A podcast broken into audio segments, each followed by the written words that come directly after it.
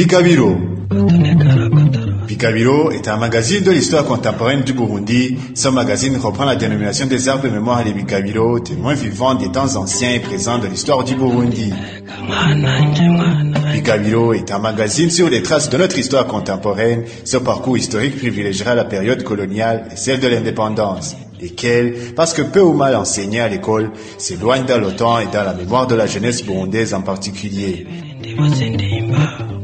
Bikabiro Magazine s'inscrit ainsi dans le contexte de l'exploration de la période coloniale engagée actuellement en Belgique, l'ancienne puissance coloniale après l'Allemagne. Bikabiro Magazine accompagnera tout le processus de cette exploration au cours de laquelle la Belgique analysera son œuvre et ses responsabilités coloniales au Congo, au Rwanda et au Burundi. Une commission spéciale de la Chambre des représentants, épaulée par une commission d'experts, est chargée de cette opération historique et délicate. Bikabiro est une émission de la Fondation Bene Burundi en partenariat avec Radio Peace FM, la voix des jeunes.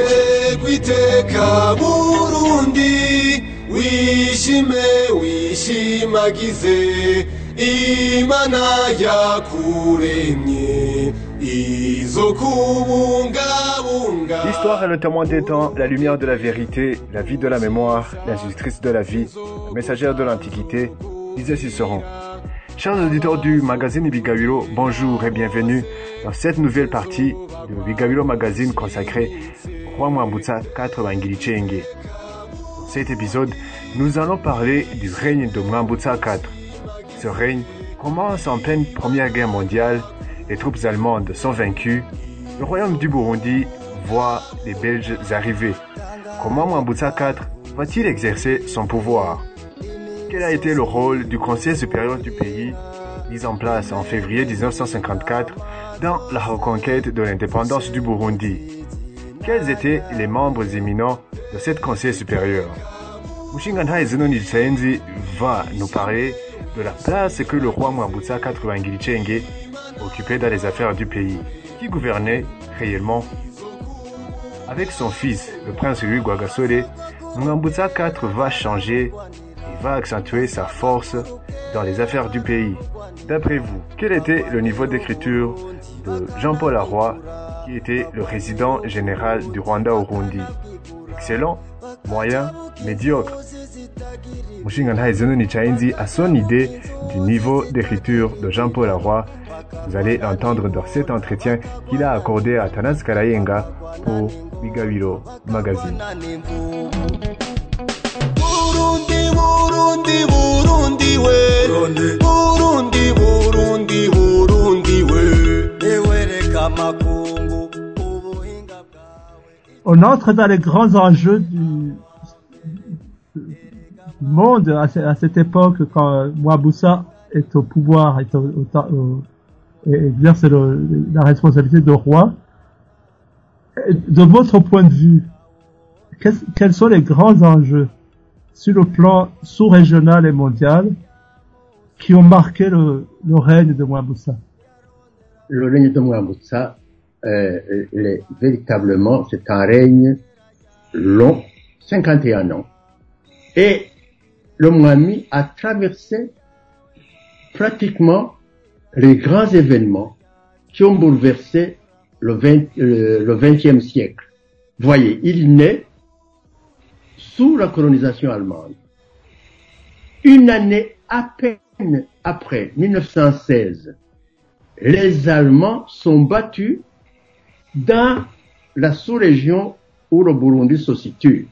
Donc, dans la sous-région euh, Tanganyika, Tanzanie actuelle, Burundi, Rwanda, Congo, les Allemands sont battus deux ans après le début de la, de la Première Guerre mondiale.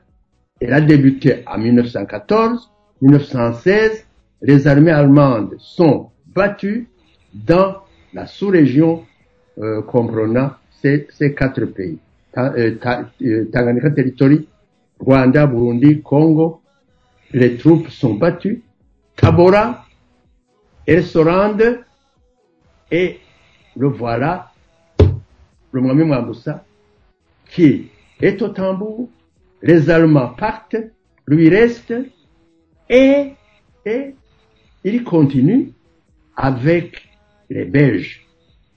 La colonisation belge ne diffère pas fondamentalement de la colonisation allemande en ceci. La colonisation allemande était basée sur une ligne de conduite, une ligne stratégique simple, claire et limpide. Administration indirecte.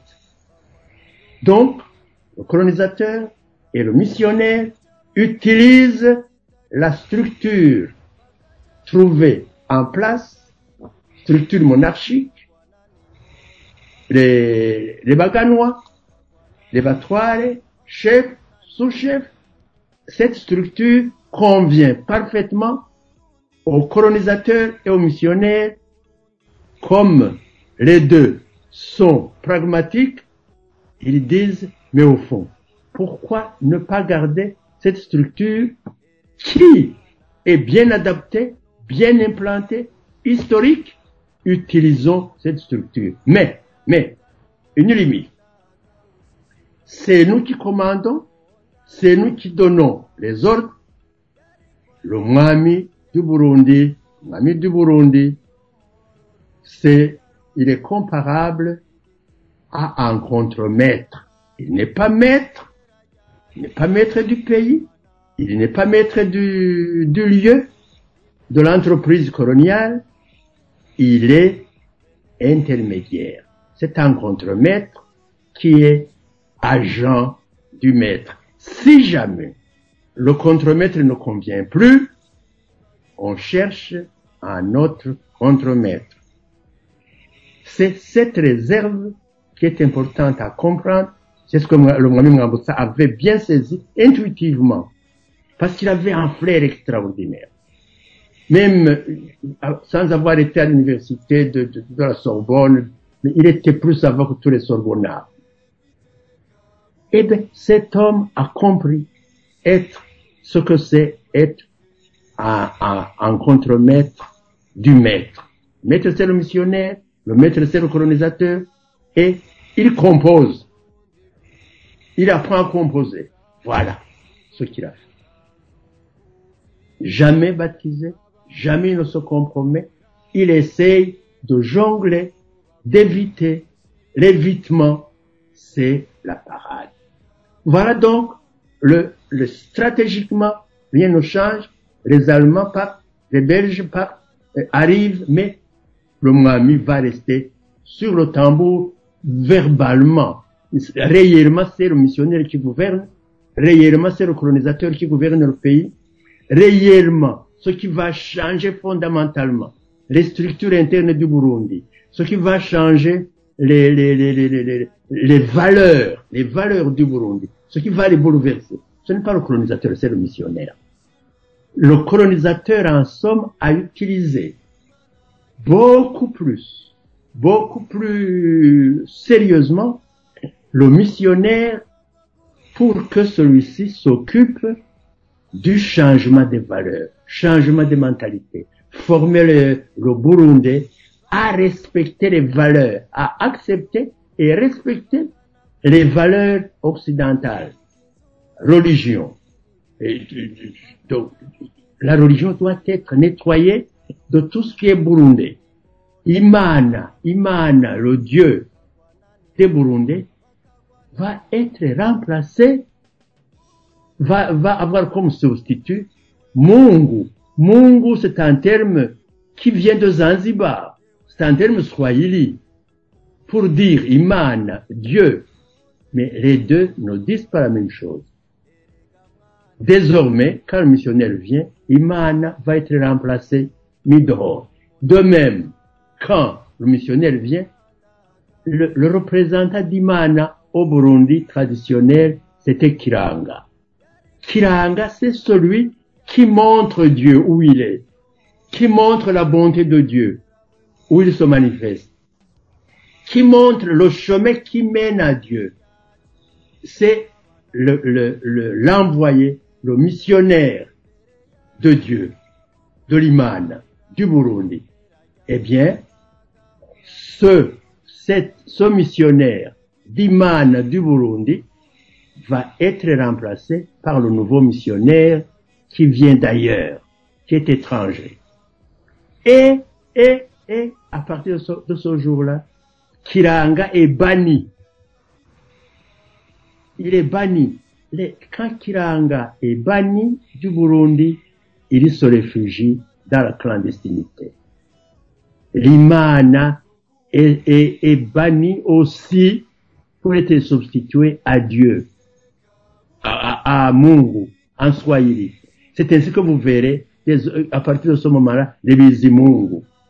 Bizimungu, c'est un terme nouveau qu'on donne aux enfants du Burundi à l'arrivée des missionnaires. Auparavant, il y avait des Bizimana. Bizimana, c'est celui qui est, je dire, c'est Dieu qui, c'est Dieu qui connaît. Imana, et désormais on ne dit plus Imana connaît, désormais on dit Mungu connaît. Bizi Mungu. Et on change tout avec ça. On chamboule tout. Les valeurs fondamentales. Le, le, le tambour s'est tu. Imana, il vient d'être euh, évacué pour être remplacé par Mungu. Et le missionnaire va remplacer l'ancien Kiranga. Et nous sommes dans le bouleversement des valeurs, des fondements, des piliers de tout le pays. Nous allons nous retrouver finalement sans valeur réelle, pure, venue du fond de l'âge du Burundi. En fond, le fond, l'âge, l'histoire du Burundi multimillénaire va être totalement balayé par un peuple, par des peuples beaucoup plus jeunes et beaucoup plus jeunes que le peuple burundais. La profondeur historique de la Belgique, la Belgique qui vient coloniser le Burundi. La Belgique date de 1830. Le Burundi date de, de 3000 ans avant Jésus-Christ. Je ne dis pas qu'il s'appelait Burundi à, cette époque. Il s'appelait autre chose, mais c'était le Burundais qui était en train de se préparer pour construire un jour un pays qui va s'appeler Burundi.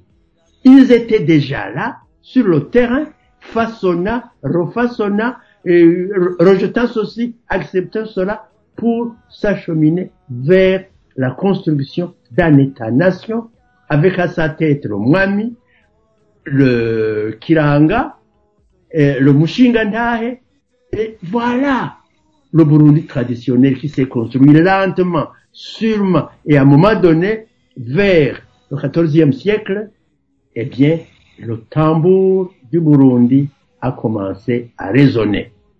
Il était temps que le Burundi, des clans, des clans, puisse passer au Burundi État-nation de la diversité.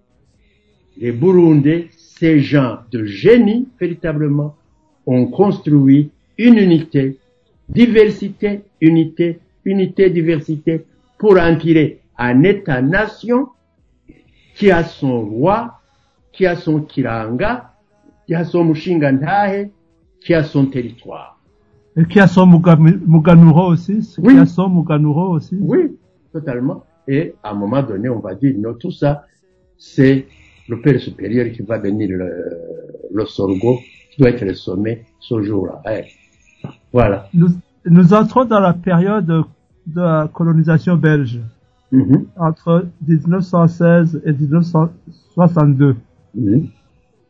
Mouaboussa, on le voit apparaître comme acteur euh, visible, euh, euh, majeur, avec le, le- peut-être avec le Conseil supérieur du pays. Est-ce que vous pourriez rappeler très rapidement ce que c'était le Conseil supérieur du pays?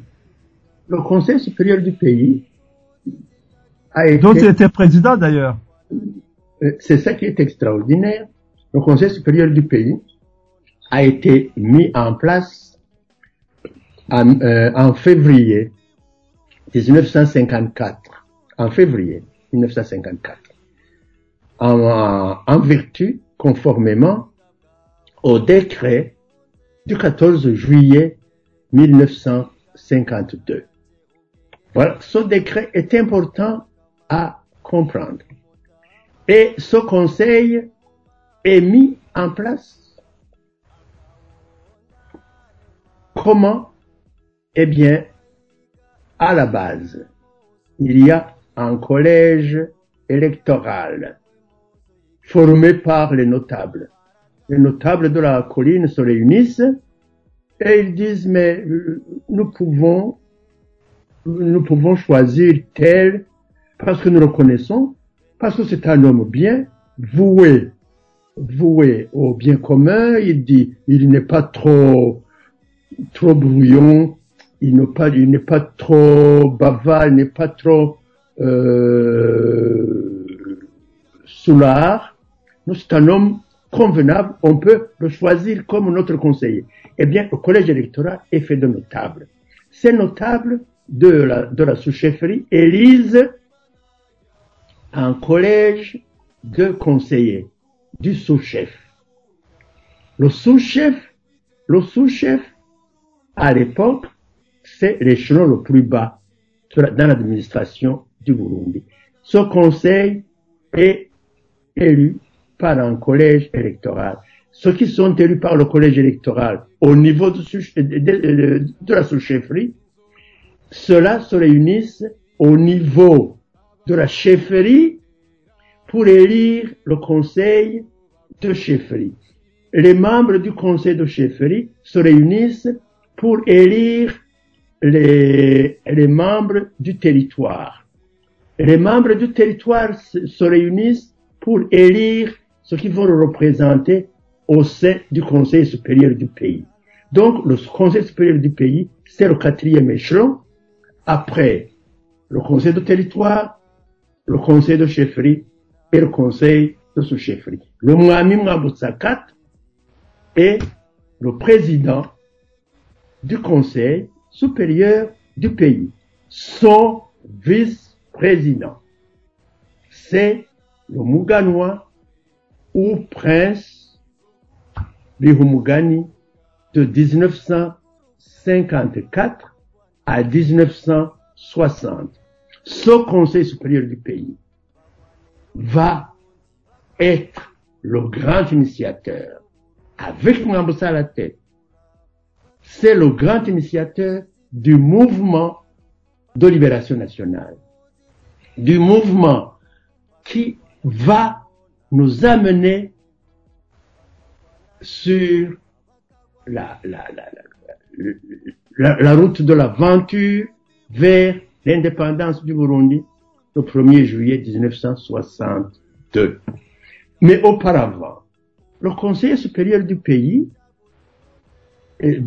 ou, donc le, Conseil supérieur du pays, c'est il, succède au Conseil du Moami.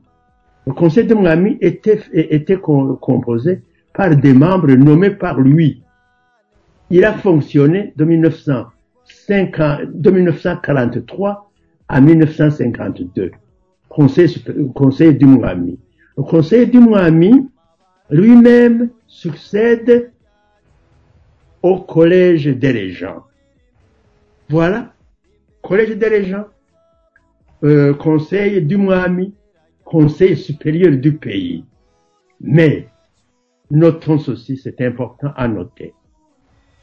Le Conseil supérieur du pays, outre qu'il est, qu'il est euh, constitué par des, euh, des membres, des conseillers élus au suffrage indirect, ce sont, ce sont des personnes qui connaissent parfaitement l'histoire, les mœurs, les coutumes, les us, et c'est des personnes qui sont, qui comptent dans le pays.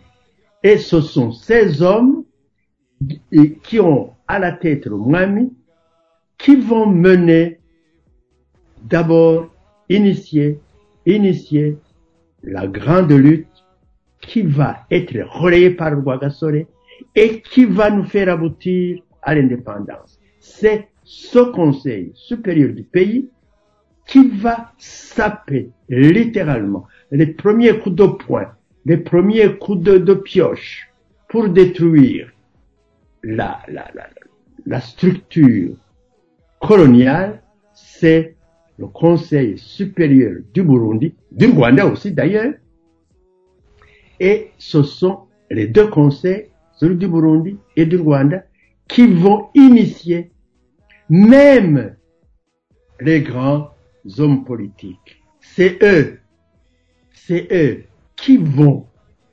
initier Kwagasore. C'est eux qui vont l'adopter. C'est eux qui vont lui demander d'être leur expert, leur conseiller. C'est eux qui vont le solliciter pour être pratiquement leur, expert en matière de, de composition, de motion. C'est eux qui vont solliciter, qui vont faire la jonction entre l'ancien et le moderne pour montrer que le Burundi est mûr. C'est eux qui vont réveiller littéralement, qui vont secouer le colonisateur, qui vont lui montrer qu'il est temps que le Burundi soit indépendant. Vous avez évoqué Mouaboussa et puis euh, Pierre euh, Baranyanka comme membre du Conseil supérieur du pays. Est-ce que vous pourriez rappeler quelques-unes de ces personnalités éminentes qui composaient le Conseil supérieur du pays? Les, les, j'en vois donc, vous, avez déjà cité le président, qui, était, le Mwami. Vous avez déjà cité le, grand Muganwa Mutare Baranyanga, qui va jouer un rôle important, qui a déjà joué un rôle important, qui est un homme important, qui est en fait le conseiller, euh, je dirais, non officiel de l'administration belge et même de l'Église catholique, en compagnie de Monseigneur Gros, les, donc les deux sont véritablement les deux, euh, le- le- les, les, les deux hommes vers lesquels l'administration se tourne pour avoir un avis autorisé. Mwambutsa venant en deuxième lieu, et l'Église catholique, le, colonisateur, sous-estime Mwambutsa et en le mettant en troisième position après Gross, Baranyanka et Mwambutsa après. Donc voilà un conseil supérieur du pays. Mais ce conseil, en plus, il y a 55, plus de 50% des Baganouas, Bezi, Batare. Ceci est important à comprendre. Bezi, Batare, disons-nous. Le, le premier mandat du Conseil, 1954-1956, les, les, les sont plus nombreux que les Bezi. Mwambutsa s'en aperçoit. Et au, pro- au prochain mandat, 57-60, les Bézis sont plus nombreux que les batailles. C'est pas pour rien. Et c'est pas gratuit. C'est discret. Mais c'est significatif. Et en plus des Baganois, 40 mettons 40, 40, euh, 49%, euh, 48% sont des Bashingana, des hommes respectés et respectables des hommes de, de, de grande stature. Et toujours, il y a deux abbés, deux abbés burundais dans, au, sein du conseil. D'abord, beaucoup de, beaucoup de Burundais adultes aujourd'hui connaissent peut-être euh, la- l'abbé euh, Jacques Bourige et l'abbé euh, qui est, qui, est, qui est devenu Monseigneur Rurayinga, c'est première législature 54-57.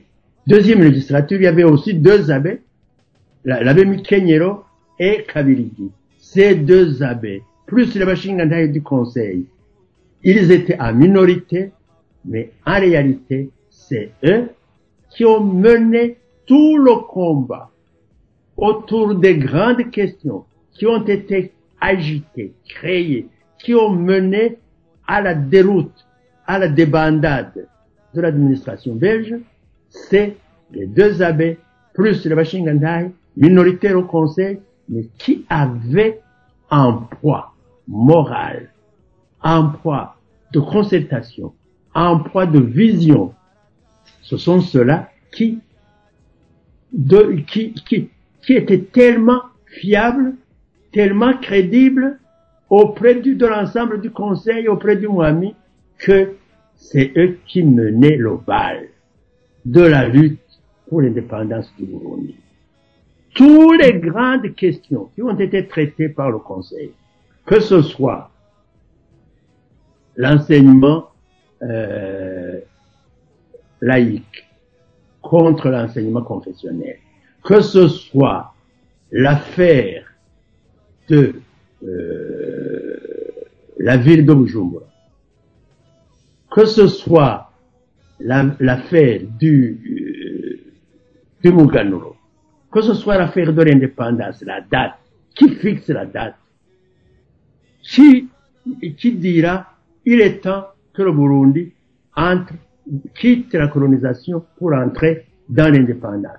Le Conseil supérieur du pays, c'est lui et c'est à la tête de Moami qui a mené toutes les grandes questions sur le tapis, qui les a présentées à l'administration, qui les a traitées avec une maîtrise incroyable.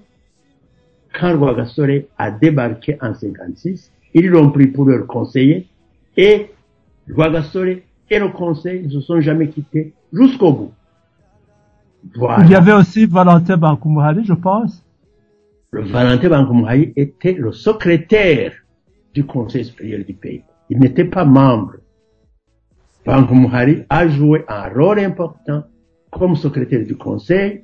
Il faut lire les documents, les procès-verbaux du conseil supérieur du pays pour se rendre compte combien ces documents sont bien rédigés, combien cet homme était intelligent, combien cet homme avait un style pur, style, je vous prie, ceux qui, ceux qui auront le temps et le courage de, de lire le livre de Harwa, ils vont constater que Harwa, comparé le livre de Harwa avec les procès verbaux rédigés par Bangumuhari, Harwa, c'est un piètre écrivain.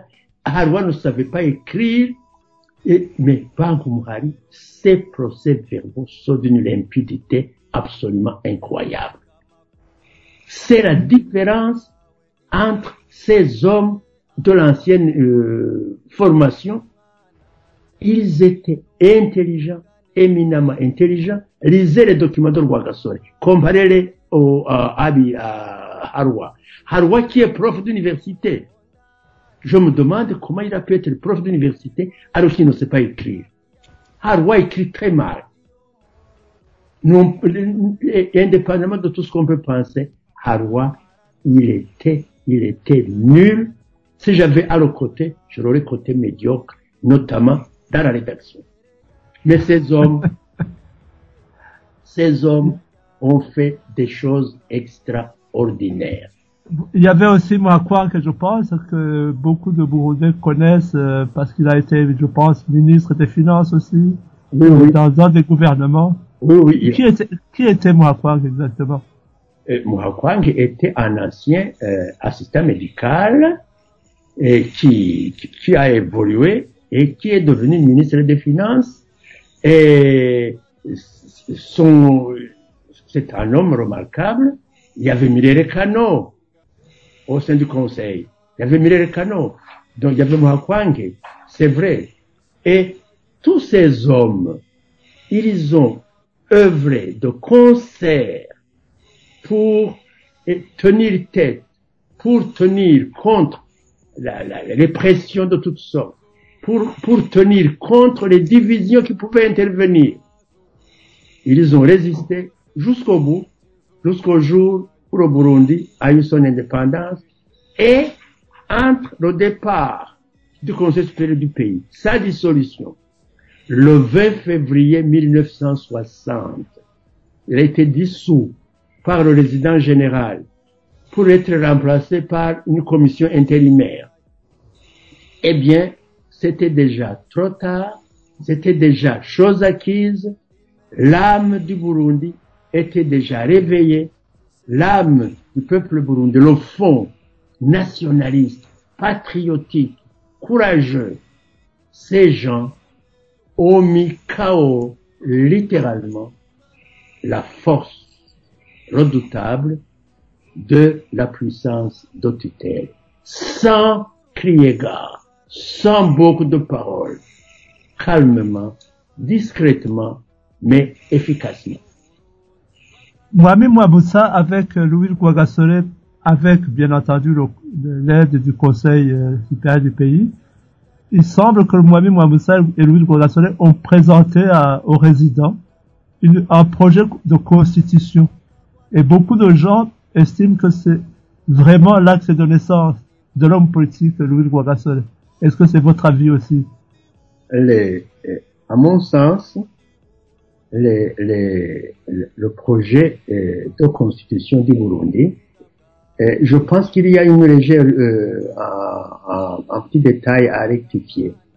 Le, prince Louis Guagasore, le 3 février 1956, il était en vacances de Noël au Burundi. Alors, le 3 février, il a été requis par le Conseil pour que il rédige un, un projet de motion du Conseil supérieur du pays à adresser aux résidents du Burundi, Sirou, à l'époque, c'est le résident Sirou, eh bien, le Conseil lui a dit, Prince, nous vous demandons de nous rédiger un projet de motion, nous allons le signer, après l'avoir lu, bien lu, euh, corrigé, nous allons le signer, et nous allons vous demander, vous-même, de le porter au résident. Vous allez lui remettre ça entre ses mains. Kwagasore a dit, je rédige, je vous présente, vous délibérez, vous signez, vous me donnez, j'accepte cette noble mission. Qu'est-ce qu'il demandait? Il demandait que le, le Burundi soit doté d'une constitution. Quand les Burundais étaient intelligents à l'époque, ils le restent. Quand ils demandent que le Burundi ait une constitution, c'est une façon indirecte d'exiger l'indépendance. Parce que un pays ne peut pas avoir sa propre constitution s'il n'est pas indépendant.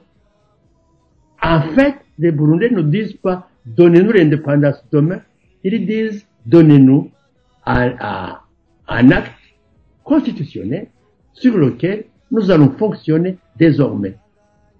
Mais il était impossible d'avoir une constitution en dehors de l'indépendance. Ça devait aller de soi. Et Ouagasore accepte, il va, euh, il va, euh, il accepte le document, la mission, il va demander rendez-vous au résident, il l'obtient, et le Mwami, son père, lui dit, écoute petit, et attendez, je vais t'accompagner. Le Mwami l'accompagne, son père.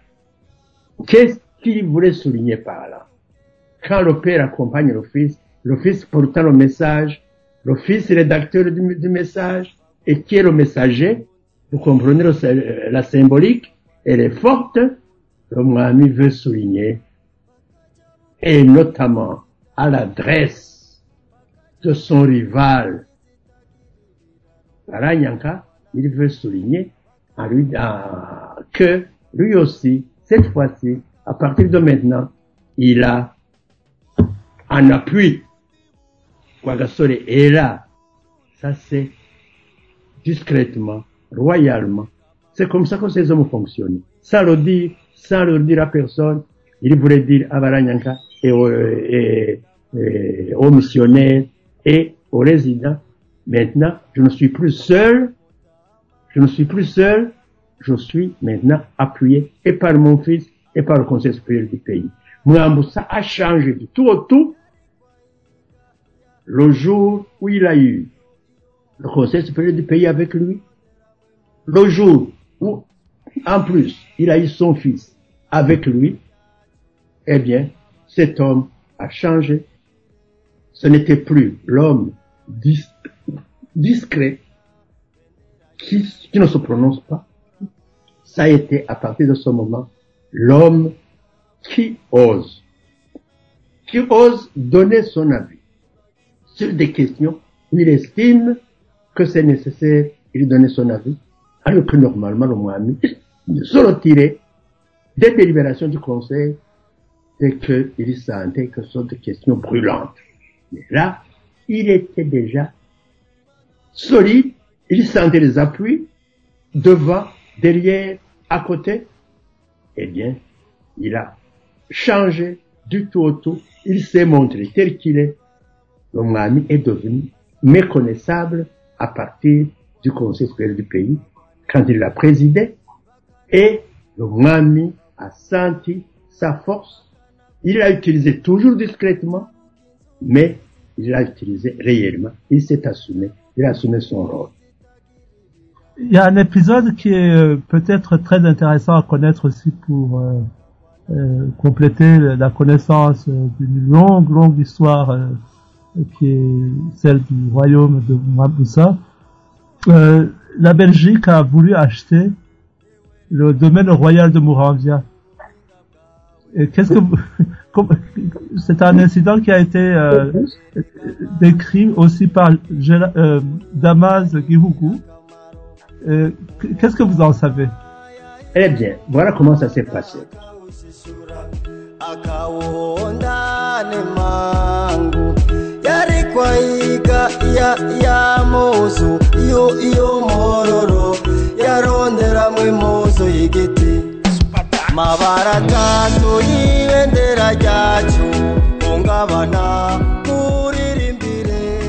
Fidèles auditeurs de Bigabilo Magazine, c'est par ici que prend fin cette partie de Bigabilo qui a été consacrée au roi Mwambutsa Katrovangili Chenge. Dans l'épisode prochain, Mushinga Nhaizunoni Chainzi va nous parler, bien évidemment, de cet achat du domaine royal de Murambia par la tutelle belge. Je vous remercie à tous d'avoir écouté cet épisode. On se retrouve la semaine prochaine. D'ici là, portez-vous bien.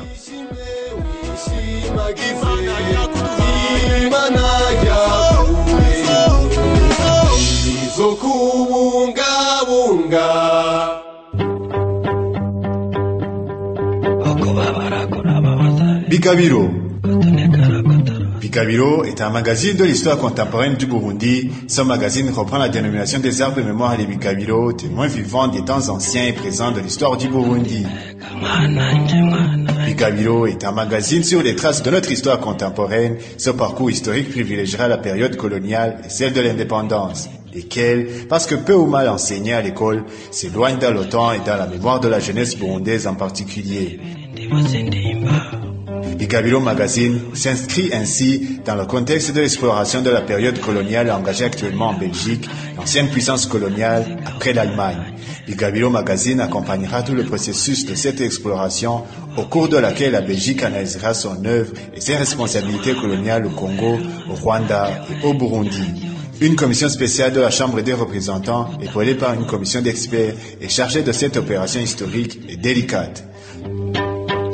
Bigabilo est une émission de la Fondation Bene Burundi en partenariat avec Radio Peace FM, la voix des jeunes. À la présentation était Athanas Karayenga, montage du son et générique Maholo Luc Albert, musique Teguiteka Burundi de Mabano Revival, média partenaire Radio Peace FM, production Fondation Bene Burundi.